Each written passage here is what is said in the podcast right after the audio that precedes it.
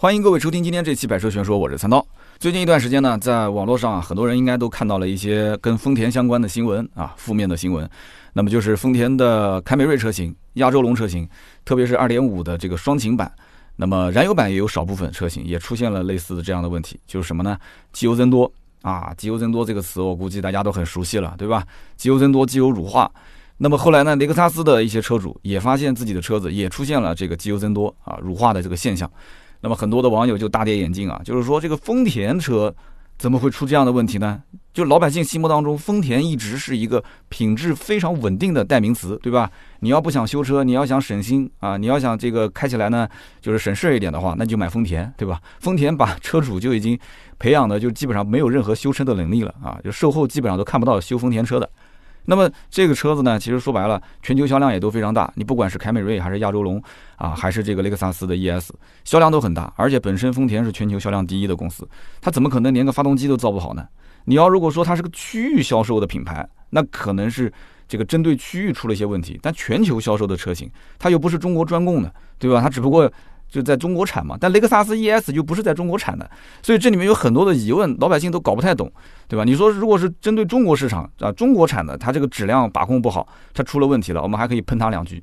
那你说雷克萨斯 ES 全球车型，对吧？虽然说美版的雷克萨斯跟我们中国的进口的雷克萨斯不在一个工厂啊，美国是在美国当地产，那么我们的这个 ES 呢是在日本的九州，所以说这个里面你也不太好说。包括之前的这个美国本土的凯美瑞的这个召回。也是啊，它是针对美国工厂生产的召回，那中国这边没召回呢，那大家又开始抱怨说，哎呀，这你看啊，你看美国召回，中国不召回，完了之后呢，这个是属于不平等的对待啊，不平等对待。所以你这里面在网络上，我就发现现在因为节奏太快，那么不管是图文也好，还是这个音频还是视频也好，就是大家没有太多的耐心去仔仔细细的把这件事情的啊源头了解清楚。那么还算好，因为音频呢可能比其他的要稍微。呃，有一些这个能让大家听下去啊，让大家听下去的这样一种可能。图文如果四五千个字，你看我的每一期的音频的文字版放到订阅号上面，阅读量基本上都是很低的啊。大家第一个是看不完，太长了；第二个呢，就是很多人也听过音频，再看图文其实意义也不大啊。很多都是又听音频又关注订阅号的一些我们的好朋友。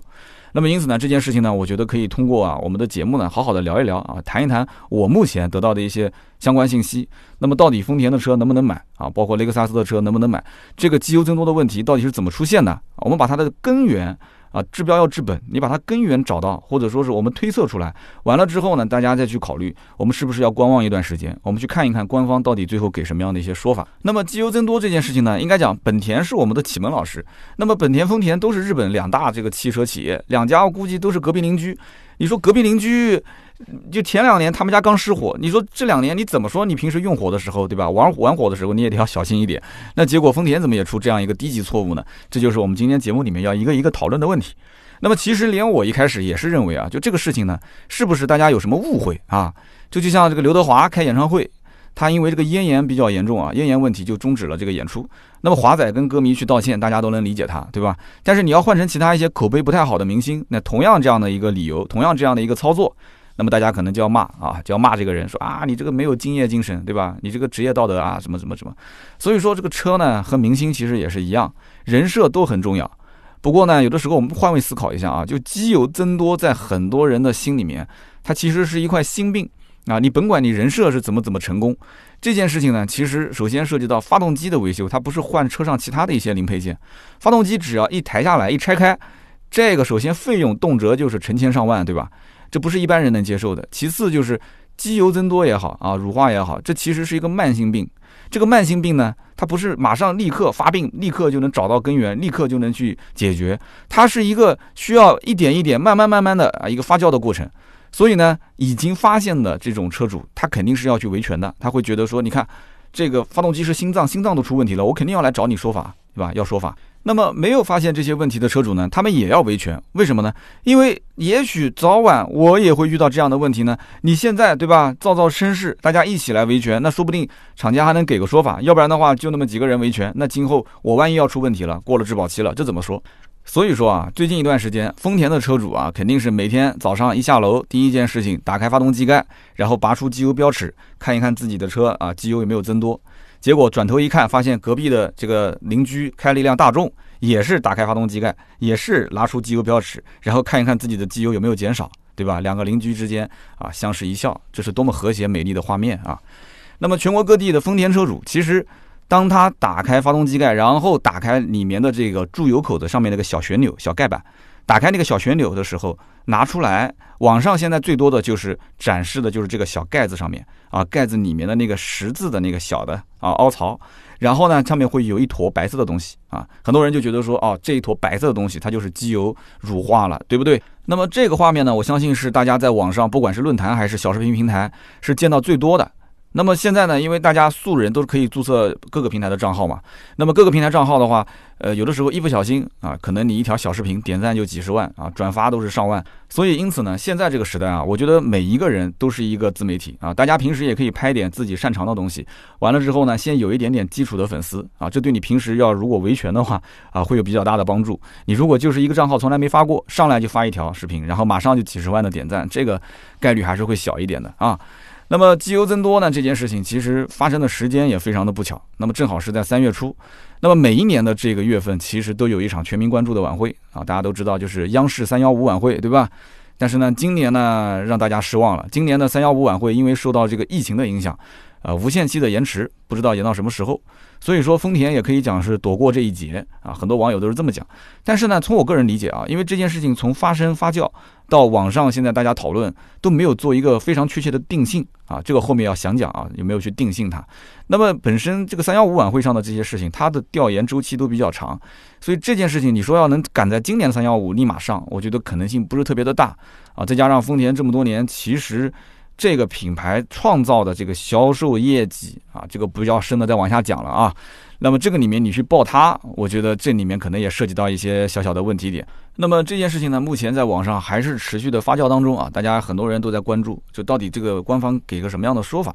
那么到目前为止，官方什么说法都没有给啊，没有做出一个正面的回复啊，只是相应的有些人可能呃通过一些这个媒体啊，就是说这件事情呢应该是偶发的啊，应该是偶发的。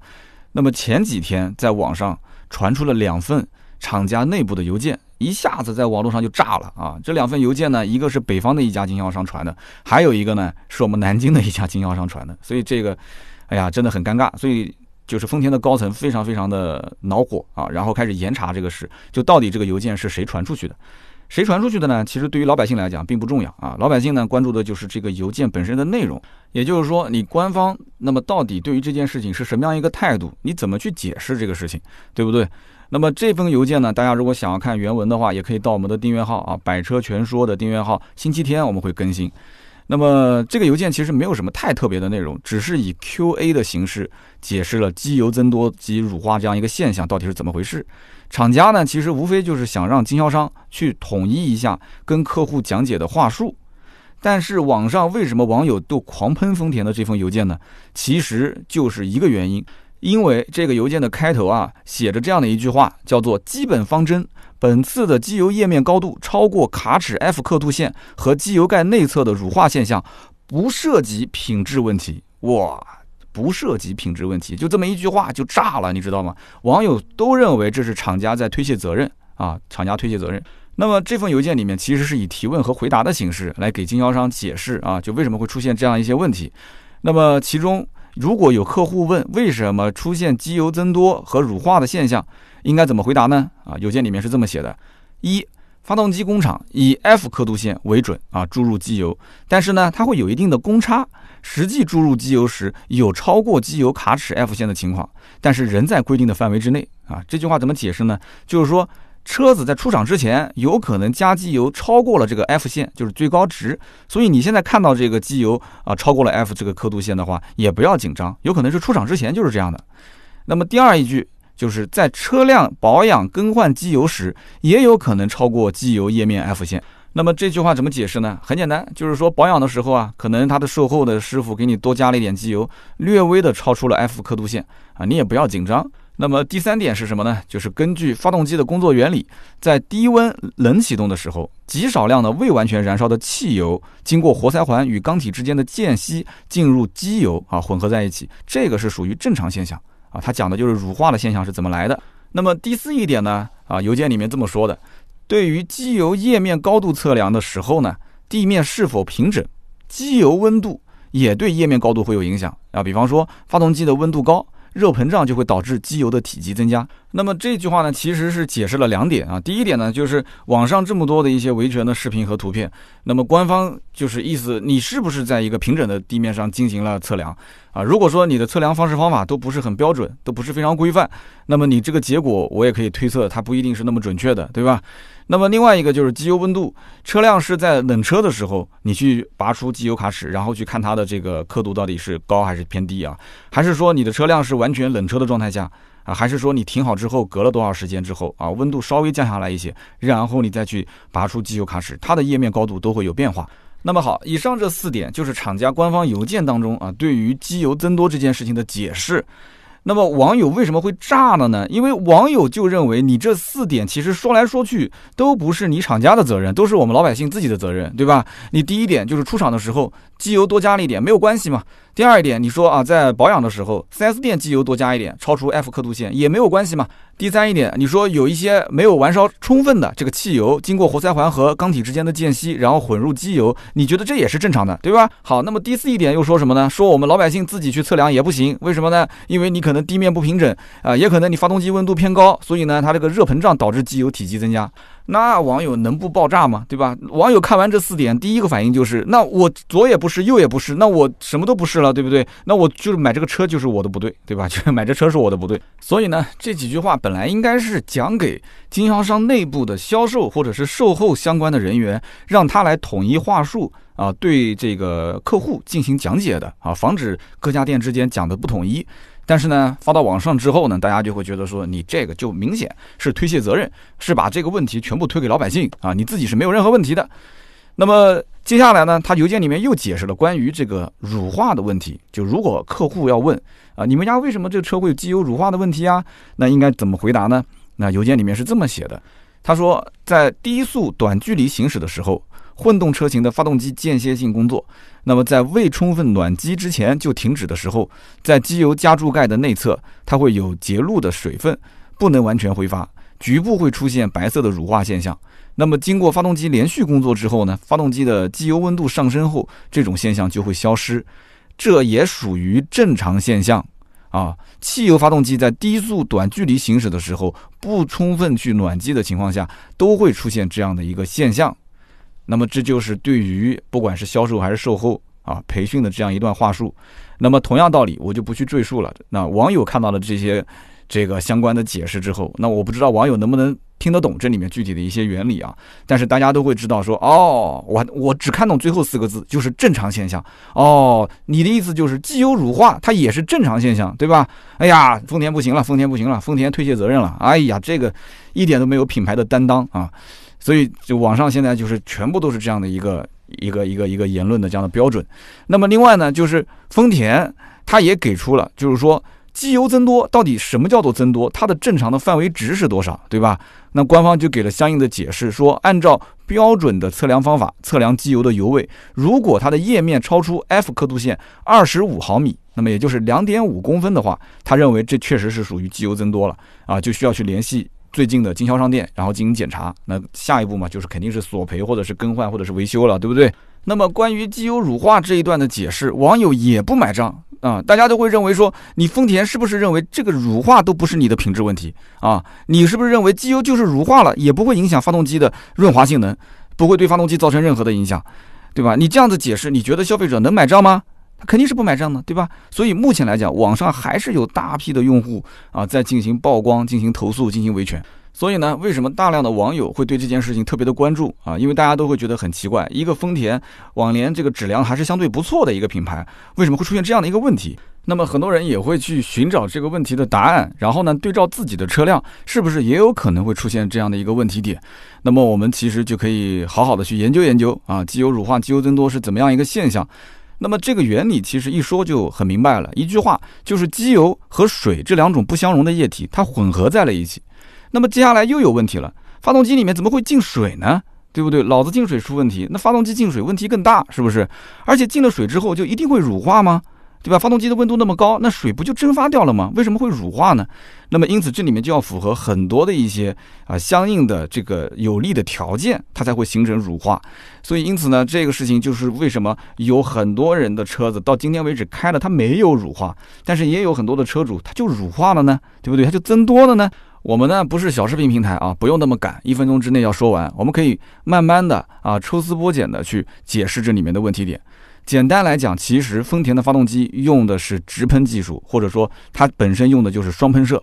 那么大家可以想象一下，你说汽油喷到气缸里面，正常情况下它是不是应该充分燃烧？而且为什么各大厂家要把发动机进化到缸内直喷双喷射的技术啊？要把它用上？其实说白了就是让汽油喷射到气缸里面的时候，雾化的效果更好啊，然后呢燃烧的更加的充分。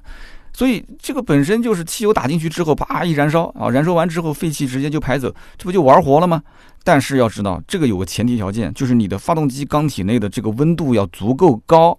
而现在中国因为南北东西啊各地的温差是比较大的，你比方说现在很多南方城市都已经穿短袖了，但是北方很多城市还是穿着大棉袄啊。那么这样一种情况下，大多数的车辆它的实际工作的工况啊，它温度是不一样的。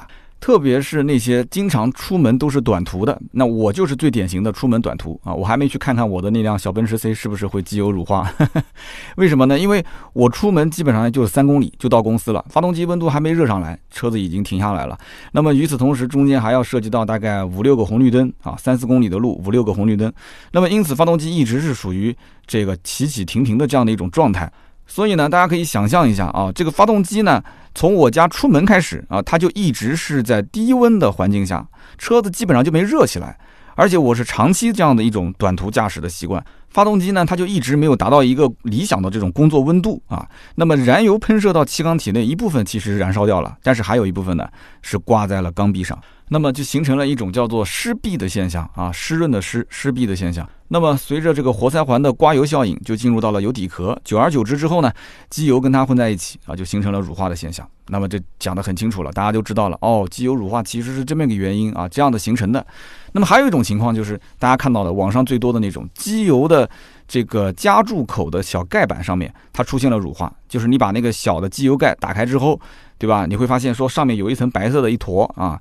那么，如果你要扒出它的机油尺呢，你会发现，哎，这个机油尺并没有出现啊有增多或者是乳化的现象。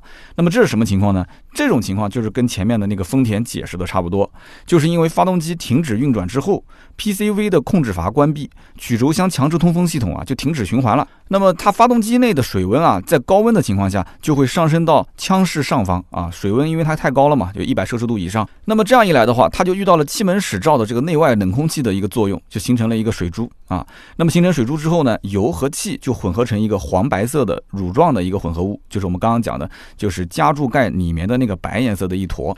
那么这种情况呢，讲白了啊，就恭喜你啊，它只是注油口盖这个位置有乳化现象啊，你实际上呢，这个整个的发动机内部啊，它的机油没有增多，也没有进行乳化。那么就不用太担心了，这个真的是不用担心。网上为什么会有争议？有的人讲说这个没有问题的，对不对？这种情况你开车出去，然后呢拉个高速，对吧？开个四十公里、三十公里，把速度拉到八十码以上，那么这个时候你就会发现，哎，好像这个白颜色的东西呢，它就没有了，是不是？那么车子如果你要是长期不开，经常是停在家里面，然后你就算开都是短途啊，三五公里，可能十公里以内，然后呢你的速度也上不来，基本上也都是在可能三十公里以下、四十公里以下这个速度就慢慢的开。那么这种情况下是，外是低温，车子呢又是低速。它就会可能出现这样的一种乳化的现象。那么丰田在邮件里面解释的说啊，这不是产品的质量问题。其实我觉得它更多的讲的是这种情况啊。那么这种情况呢，你可能只是它的加注口的这个小盖板上面啊有一些白色的乳化现象。那么他就告诉你说，你不用担心，没有问题啊，这个开开多开开跑跑长途就好了。但是我想讲的就是，如果说扒出机油尺，你发现机油确定是增多了，那厂家不是说要高于二十五毫米吗？好，那么机油确实增多，而且机油确实也乳化的时候，你平时会有什么感觉呢？其实你会感觉到你的油耗明显是增高了啊，明显增加了。那么另外就是你加速感觉很吃力，就光踩油门它不走，就感觉速度不像以前提速来了那么快。那么这就说明什么？其实你的车辆的机油已经失去了润滑作用了。啊，就车主如果已经判定说，哎呀，我这个机油好像有点增多，而且好像是有一些乳化的现象，而且结合刚刚我讲的这种啊，油耗增高、加速吃力，你基本上就能判定出你这个车辆应该是出问题了啊。那这个时候，如果厂家再说这不是质量问题，我觉得就真的是说不过去了，对不对？你车主正常开正常用啊，对不对？那为什么会出现这样的一种情况呢？而且发动机如果失去润滑作用的话，将来如果真的出了大事啊，你说润滑不给力就算了，那发动机要将来拉缸了，你说找谁？对不对？那么其实丰田内部啊有机油稀释的评价体系啊，它确实是有这个评价体系的。在车辆出厂之前，它会在零下三十五摄氏度的环境里面进行冷启动，然后等到水温升高到五十摄氏度，再关闭发动机。啊，关闭发动机之后，让它冷却到零下三十五摄氏度，再进行冷启动，就这样反复进行多次的实验，然后看一看它的机油增多是否在一个合理的水平。他会拿一些竞品的车型过来进行对比啊。那么理论上来讲，丰田这种企业，相应的不管是从配件供应商，还是它的整个的生产制造的体系，还是相对不错的。就是它怎么会出现这样的一类的问题，我也是百思不得其解啊。那么如果说这只是一个偶发的，那我还觉得是可以接受。但是如果说大面积的整个的这个机油都进行乳化，而不是它的加注盖口的位置乳化的话，那我真的是劝大家暂时先等待一下，观望一下啊，不要急于现在说啊就冒着这个风险去买丰田的车。所以呢，目前这个事情呢，因为抽样样本还不够多，而且呢也没有太多的官方的这个相应的数据出来给大家进行参考，所以呢大家都不是很清楚到底有多少个案例，它仅仅就是注油口这个位置有一些乳化的现象。那么还是说大家都是整个的这个机油就已经完全乳化了？那么现在没有相应的数据啊，可以进行印证。那么之前的本田的这个机油门事件也是因为它的案例样本非常的多，那么经过了这个检测之后，发现它确实是在整个车辆的发动机设计原理上面啊，它不适合中国的某一些工况。后来不是也进行调整了嘛？啊，就是召回调整了嘛？所以这件事情呢，你一定要抽样样本绝对多，然后再去评判这件事情到底应该给出什么样的一个解决方案。那么很多人可能又要问了，那为什么就丰田的车出这个问题呢？那么其他的车子疫情期间车主也不开，对不对？那么全国各地的这种平时开短途的也很多啊。那么一出门全是红绿灯堵车的，那这个很正常的现象啊。那么为什么就只有丰田出问题，其他车子就没有出问题呢？我觉得这里面应该呢分两个层面去分析。第一个呢就是。其他的车子，如果说，比方讲机油乳化，我举个例子，比方说我开的是一辆这个奥迪啊，我说你看，哎呀，我这个盖板上有机油乳化。那对于奥迪的这个机油乳化，如果你一个人、两个人发，其实并没有什么效果。往往这种事情呢，可能通过某些视频平台或者是论坛啊，有那么一条视频炸了之后，大家一打开自己的机油盖板之后，发现那个加注口啊，发现哎，我也是白的，我也有白的，我也有。那么这样的话，它整个评论啊，包括整个这一段这种事件的营销，它就立马就会形成一个几何的增长的效应。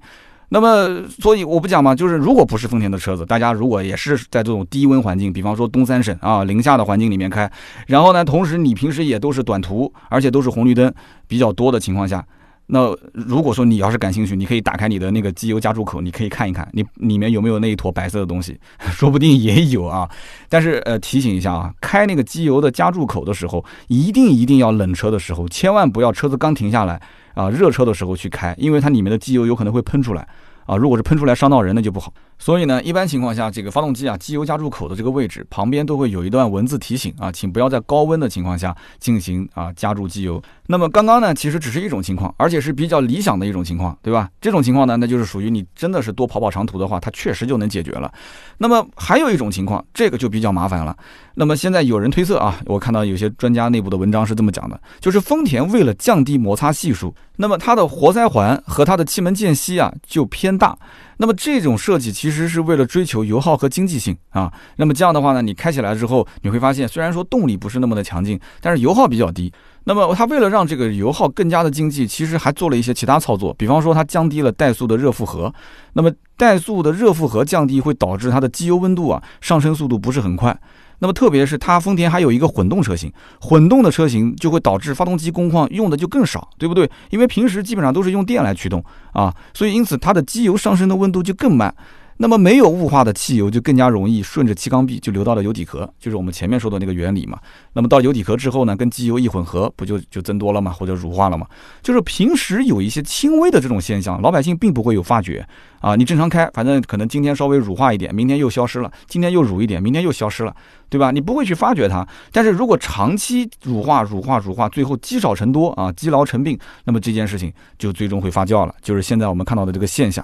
那么有人可能会讲了，行，这个道理呢我是明白了，但是呢，我说我的车子机油乳化了，你说我的车子没有乳化啊，我说机油增多，你说没增多，那么你厂家的规定呢我不认可，我测出来的结果呢你又不接受，那到底谁说了算呢？哎，这个呢跟大家讲一下，二零一一年的十月份，我们国家呢就颁布了《中华人民共和国国家标准汽油机油换油指标》，它是有据可查的啊，这里面详细的解释叫发动机在做工过程当中。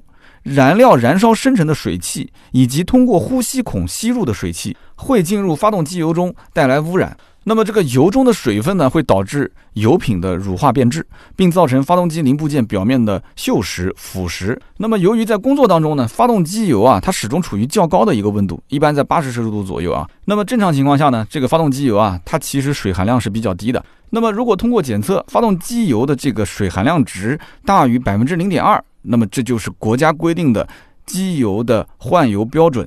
那么知道这个有什么用呢？我觉得其实根本啊，就是在于当厂家啊和车主之间发生了这个不一致的情况下，到底应该参考谁来进行发动机机油的这样的一个更换标准的啊拟定？我觉得就肯定是以国家相应的文件来进行拟定。那如果说这个车辆呢，我根本就在正常的质保期内，而且呢，我也没达到它的保养的周期，你比方说没有达到它的一万公里或者是一年这样的一个保养周期，它都没有到，但是我的机油就出现了这样的一种。按照国家的这个相应的标准，它就已经超出了这个值，就需要进行更换了。那我就想请问，这个到底是我使用不当呢，啊，还是你的车辆的这个质量有问题呢？啊，这个我觉得是值得参考的一个数据啊。那么作为车主来讲呢，如何去避免机油乳化这个现象呢？啊，这是很多人关心的。那么首先当然是选择这个机油的标号，你要符合你的车辆的这个相应的规定啊。你可以看一下你的保养手册。其次呢，就是冬天开车或者是气温比较低的地方。你要如果是开车的话，发动机最好是先怠速啊，大概一分钟左右吧。那发动机怠速一分钟左右，在行驶的过程中呢，刚开始转速也尽量不要拉高啊，就是一般控制在三千转以内，三千转以内足够你开了，你不要油门踩得那么凶就行了。然后呢，你就是经常要跑一跑小长途啊，让发动机呢这个温度尽量可以升高一些，对吧？到周边城市去吃吃农家菜不都挺好嘛？但是现在疫情情况实在是没办法。但是呢，解决这个轻微的啊机油乳化的现象，最好的方法就是让发动机的温度升高啊，可以使它留存的水蒸气啊从发动机当中进行消除。所以这个也是印证了一句老话，叫做车子都是放坏的啊，不是开坏的。那么总结来讲，其实丰田最近出现的机油乳化现象。呃，我还是建议啊，就是准备购车的用户啊，稍微绕道一下啊，稍微绕道一下，观望一阵子，我觉得比较好。起码呢，可以等官方出一个正式的声明，等他解释清楚之后，再考虑是否要出手购车。而且呢，今年下半年的行情，应该讲整体的优惠幅度会比上半年更好一些。所以呢，这不是也给了我们一个非常充分的啊，再等一等的理由吗？那么反观之前的这个本田的机油门事件，对吧？他是我们的启蒙老师。其实本田后期的处理方式是什么样子呢？首先是更换空调控制单元，然后呢改变散热管总成的一个线路。那么它是把散热管的三个分支堵住了一个啊。那么这样一来的话，其实可以让这个车啊热车速度更快一些。那么再升级 ECU 的这个喷油量啊，调整了一下它的喷油量，这个呢其实也是为了啊加速去热车。所以呢，车主回到这个本田的 4S 店进行召回处理，大概需要一到两个小时啊左右。所以呢，丰田这一次如果说啊，它官方不给任何的解决方案，那么我个人觉得，其实对它的品牌来讲，注定会有非常大的负面影响。但是它如果说将来给解决方案，它的整体的处理思路啊，我觉得应该是跟本田大同小异，就无非是迅速的解决发动机升温的问题。啊，把发动机升温的速度提升，那么温度提升之后呢，这个油耗必然我觉得也会受到一定的影响。所以你是考虑到这个机油增多是个问题，还是油耗增多是个问题啊？所以你要想清楚啊。不过最近这个油价降了啊，五毛时代，我觉得可能。这个有人还是选择前者吧，你不行就是油耗增多一点吧，但是我不希望机油增多。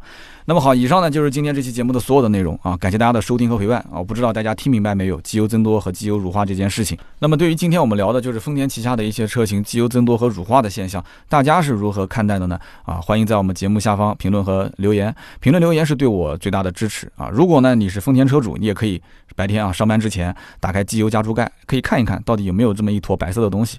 那么，如果身边有丰田的车主，你也可以把这期音频发给他，让他听一听，让他也去检查检查。其实呢，当车子没有毛病的时候啊，我们会提出很多的要求啊，要长得帅，要性能好，要空间大，要配置高。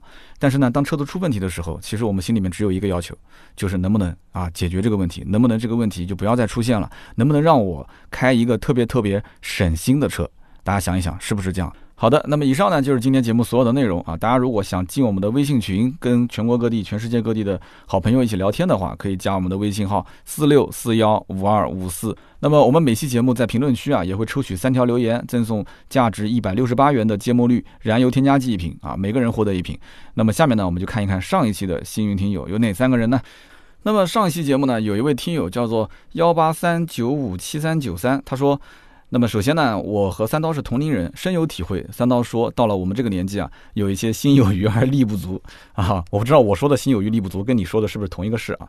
他说第二一个呢，就是今天呢，既然说这个广本的车，为什么三刀没有说皓影啊？我觉得呢，皓影应该是这个级别当中的一个主流的车型。皓影我是真的漏了，实在是抱歉啊，就是聊得比较嗨。我把皓影的那一段直接就给给给漏写了。那么皓影其实现在大部分地区都是原价销售，那么小部分地区呢是可能有个三千到五千的现金优惠，而且货都比较的少啊，货都比较的少。另外一点呢，就是现在目前来看的话，皓影后期的优惠幅度应该能在八千到一万之间，因为本田 CRV 的优惠基本上也就是在一万到一万五左右。现在因为皓影比本田 CRV 要更新一些，而且整体设计来讲的话，大家会觉得说皓影看上去更偏年轻化。所以它这个颜值上有优势，我觉得真的你也没办法啊，拿它没办法。所以皓影现在的整体的价格，我感觉其实就有点像卡罗拉和雷凌一样啊，其实两个车就是一个车，根本就不用去考虑，就是两个车子都是兄弟，对吧？骨子里包括甚至配件都差不多。但是呢，哎，就有人认为这个卡罗拉哪怕贵一点，我能接受。所以卡罗拉优惠可能就五六千块钱，但是呢，雷凌大部分地区优惠都比卡罗拉多出个四五千、三四千块钱。那么这就是皓影跟这个 CRV 之间的一个差别。那么细的我也不多讲了，今天稍微补充一下。反正我觉得现阶段你要是拼颜值的话，你喜欢它你就去买，那可能订货还有一定的周期。但是你要如果纯粹从性价比上来讲的话，我觉得那我与其能多了个一万多块钱的优惠买 CRV，我为什么要多花一万多去买皓影呢？如果不是颜控的话，纯走实用路线，我觉得 CRV 也是 OK 的。那么剩下来就是有些人认为的这个所谓的东本广本。这两个问题，那不就跟丰田是一样吗？对吧？一个一汽丰田，一个广汽丰田。有人觉得广州那边做东西更好一些，对吧？可能一汽北方的这些一些工厂里面做工不一定有那么好。那这个呢，我觉得没有实际的拿相关的数据出来对比，那只能是感觉啊，只能说是感觉。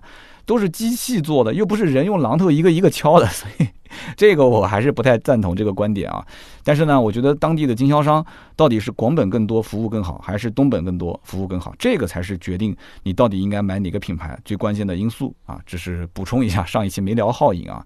那么接下来呢，有一位听友，他当时是这么讲的，他说。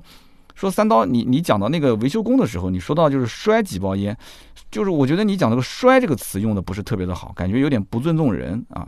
那么这个地方呢，我要解释一下啊，其实“摔几包烟”是我们当地的一个方言，而且哪怕我就是当着这个人的面跟他讲，我说：“哎呀，没得事啊，这个事你帮个忙啊，回头我摔两包烟给你。”就我们南京南京话啊，就是我摔两包烟给你，就是我摔两包烟给你，跟我拿两包烟给你，其实是一个概念，或者说是我送两包烟给你，就“摔”这个词呢。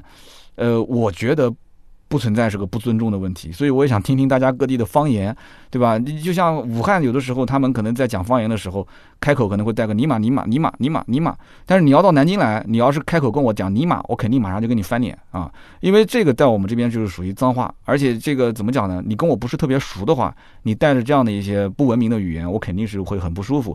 但是我我有的时候去武汉，我在吃夜宵的时候，我就发现很多人讲话前面就会带尼玛尼玛尼玛。那么包括上海人，对吧？上海人有的时候讲话前面会带一句“呲那呲那呲那”，那这个“呲那”到底是什么意思呢？外地人也听不懂，对吧？所以说这个本地人呢，互相之间讲，他其实也不会太忌讳。所以上期节目我可能就是顺口，因为节目比较口语化，我说：“哎呀，找两个维修工带你去看看二手车，摔两包烟给他。”那么他就这个叫做啊，ID 没有练啊，叫 D E R R I C K G U O，叫什么 Derek Guo。他说：“为什么要用摔呢？”啊，我我其实我能理解，就是你讲的摔，就是指我可能把这个烟摔地上，或者是摔桌子上面，它是一种情绪化的表现。哎呀，所以说这个真的是十里不通风，百里不通俗啊，就是各地的这种语言表达形式啊，你看中国那么大，它都是有很大的区别啊。小小的解释一下啊，这一位这个叫做 Direct 郭啊，非常感谢你的留言。那么今后呢，我也会在节目里面啊多多注意，就是这种偏口语化的表达。那么下面一位听友的名字叫做 J A M E S C H A N X M L Y。他说啊，我带着三刀的市场分析啊，到 4S 店试驾的时候跟销售吹水，我全程压制啊。很开心，全程压制。其实呢，我个人觉得啊，全程压制也不一定是一件好事。往往战胜对手的最好的方式就是让对方去表达，然后找到他的一些弱点，而不是说我们一直在呱呱其谈的去说。有的时候呢，你确实太懂了，太了解了，就是你讲的东西呢，他会觉得说，哎，好像都是我们行业内的一些东西。销售其实反而会变得很紧张。大多数人去买车的时候。都一般都是客户自己会很紧张，因为我不了解，我不懂嘛，对吧？那么，哎，你听到一些节目之后，你去在网上可能去看到很多的一些自媒体的文章之后，啊，你认为说我很懂了，然后到了 4S 店啊，全程压制，感觉很压制啊，然后叭叭叭叭叭说了很多东西，你的理解、你的想法、你的看法。那么其实你也可能暴露了很多自己的弱点啊，给对方能抓住。所以到了后期呢，他也可以相应的制定一些政策。他自己搞不定，他也可以找他销售经理，对吧？所以说，我觉得吧，大家其实到 4S 店啊，如果确实听了很多的一些像我这边的节目啊，包括一些同行的图文和视频的话，可以，呃，把你最想要了解的点抛出来之后，让销售先进行讲解。然后呢，你有什么不太懂的，让他一个一个的把你不懂的那些知识盲区先填补完。你要知道，其实大多数的人都是好为人师的啊。如果说遇到一个客户，我发现哦，他原来是来想请教这些问题的，而且一看就很有购买意向。销售一般整体来讲的话，他跟你的交流是比较顺畅的啊。他会把自己，因为他毕竟是专业出身，对吧？他有过培训，有过这样的一些天天跟车打交道嘛。所以呢，你把你的知识的盲点先全部给。啊，收集齐了就是坑填平了，然后呢，你不要着急嘛，车子又不是看第一次，你下次再去的时候进行这个深度试驾啊，或者是这个行情的一个初步的接触，那这个你可以跟他坐下来慢慢的聊啊，你可以把你知道的一些东西跟他进行沟通。那么在这种一来一往的情况下呢，我觉得他跟你的这个关系也可以拉近。其实呢，销售都想卖车啊，至于这个车让多少钱卖出去是亏还是赚，跟他其实本质来讲没有什么关系。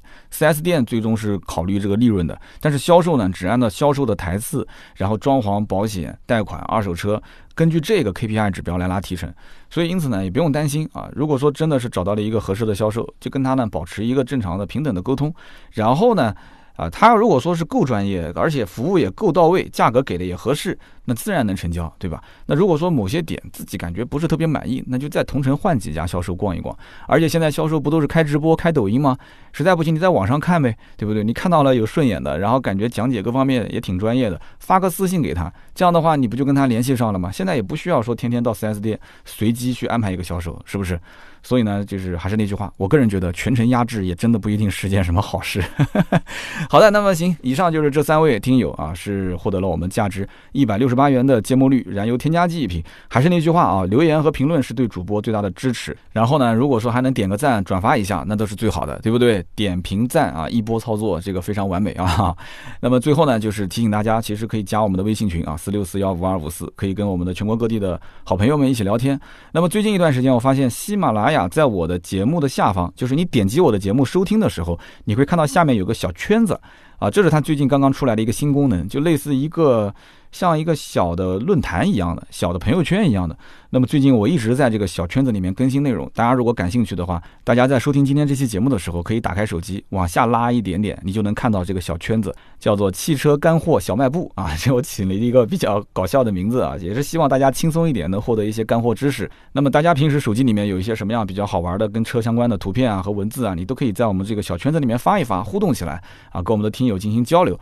那么好，以上就是今天节目所有的内容啊，感谢。大家的收听和陪伴，也可以加我们的微信四六四幺五二五四，我们下一期期节目接着聊，拜拜。